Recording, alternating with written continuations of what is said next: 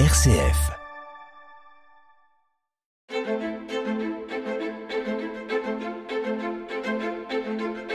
Quand je serai grand, Philippe Lansac. «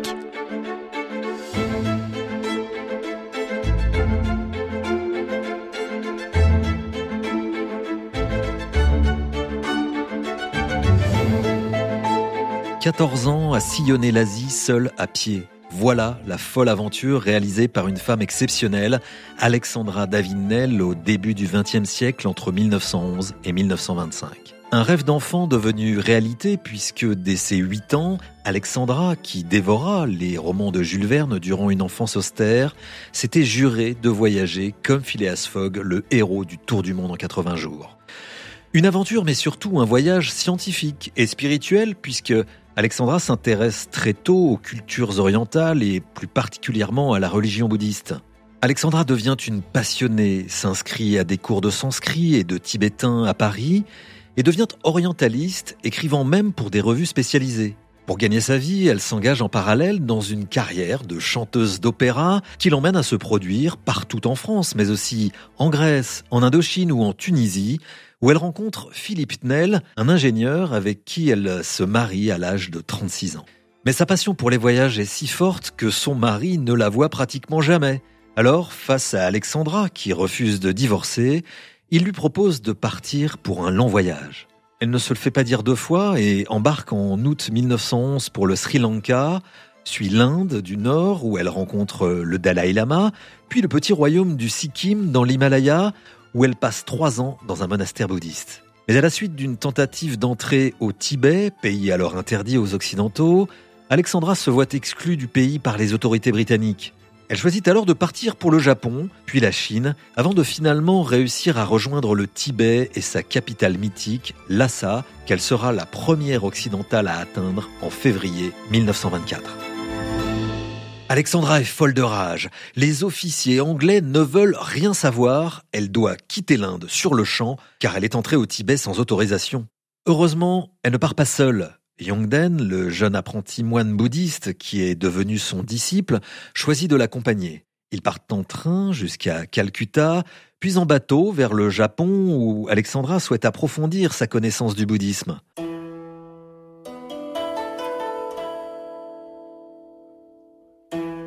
En route, elle fait escale en Birmanie, en Malaisie, à Singapour, Hong Kong, puis le Japon, où elle est reçue avec les honneurs par les autorités de l'université de Tokyo, qui la considèrent comme une grande spécialiste du bouddhisme.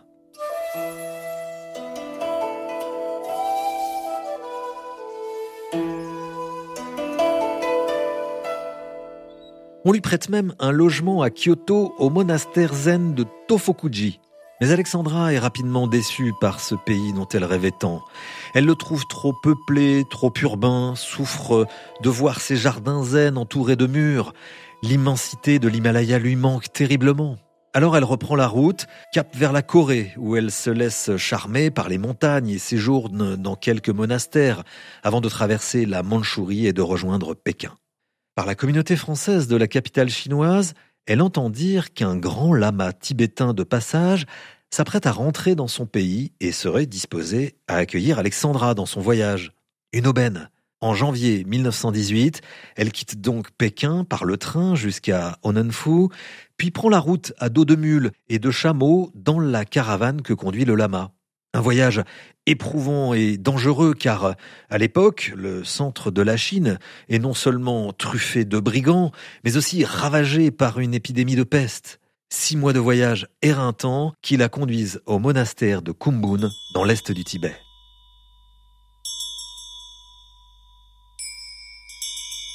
Kumbun est un haut lieu du bouddhisme tibétain avec plus de 3500 moines entourés de sommets à plus de 5000 mètres d'altitude.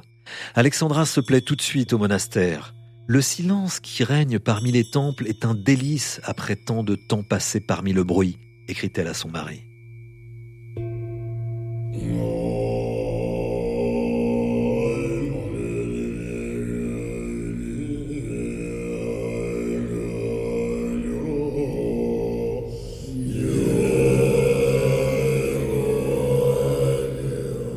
La musique sacrée avec les gongs et les chants sur un ton de basse profonde la ravissent.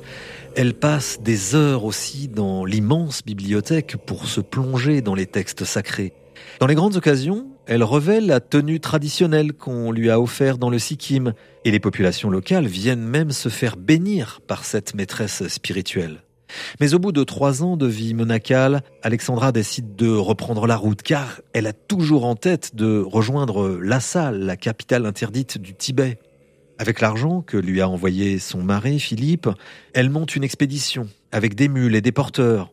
Mais pendant trois ans, entre 1921 et 1923, sur quatre tentatives, ce sont quatre échecs qui à chaque fois se terminent en arrestation par les autorités chinoises.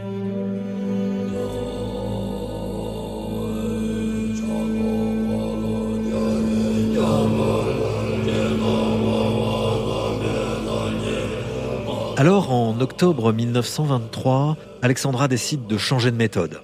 Elle se sépare de ses mules et de ses porteurs et choisit de partir seule avec Yongden. Pour passer incognito, il se déguise en pèlerin tibétain, Yongden se faisant passer pour un lama et elle pour sa mère. Alexandra a déjà 55 ans et avec ses habits traditionnels, sa petite taille et son visage qu'elle a recouvert de terre et de poussière, difficile de croire qu'elle est étrangère. Cette fois en tout cas, plus de lourds chargements. Un simple sac à dos de toile avec euh, de la nourriture et une petite tente de coton. Sans oublier quelques morceaux de cuir pour euh, ressemeler leurs bottes, mais aussi un revolver pour se défendre des brigands. De l'argent caché dans la ceinture, un thermomètre, une boussole minuscule et des cartes d'état-major qu'elle cache dans les ourlets de sa robe.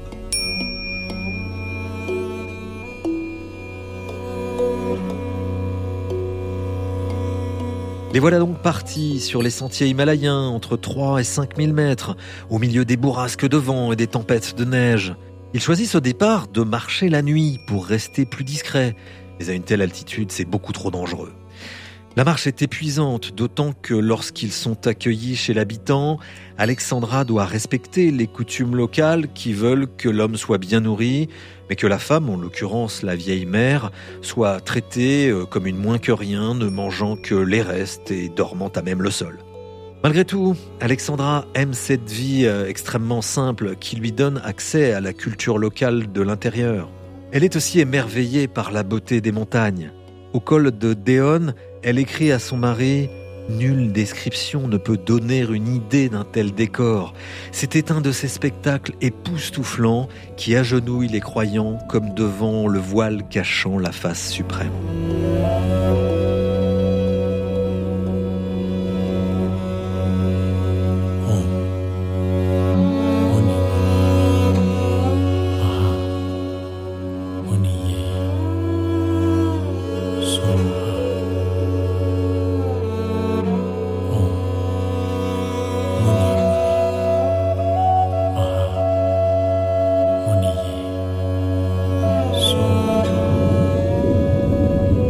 Enfin, après cinq mois de marche épuisante, Alexandra et Yongden finissent par rejoindre Lhasa.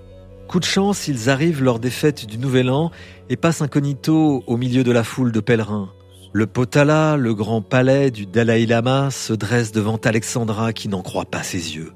Avec Yongden, elle passe deux mois sur place à sillonner les lieux sacrés, en clandestin, mais ils doivent rapidement se résigner et repartir pour ne pas éveiller les soupçons. Ils achètent des chevaux et rejoignent Gyanse, un des trois comptoirs commerciaux britanniques du Tibet. Le directeur du comptoir n'en croit pas ses oreilles quand il entend cette misérable grand-mère tibétaine lui parler dans un anglais parfait. Il l'accueille chaleureusement, la nourrit, lui permet de se laver aussi, et fait confectionner à elle et son disciple de nouvelles tenues pour remplacer leur haillons. Quelques jours plus tard, ils repartent à cheval vers l'Inde pour rejoindre le nord du Bengale. Elle écrit bien sûr à son mari pour euh, donner des nouvelles, mais aussi pour lui demander encore de l'argent pour payer cette fois le voyage du retour. Elle en profite aussi pour écrire à différents journaux en Angleterre et en France, et la nouvelle de son exploit se répand bientôt dans le monde entier.